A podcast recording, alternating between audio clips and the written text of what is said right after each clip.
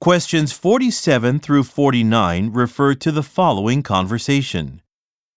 Hey, did you hear that Hopetown College is going to be screening The Last Brigade next Thursday and Friday at 7 p.m.? Tickets are almost sold out. I've never actually heard of that film. What's it about? It's a documentary about soldiers crossing enemy lines. It won a bunch of prizes 30 years ago, and many critics consider it one of the best films ever made. People love to go to screenings of it. If. Ah, if I can get off work early, I might go see it.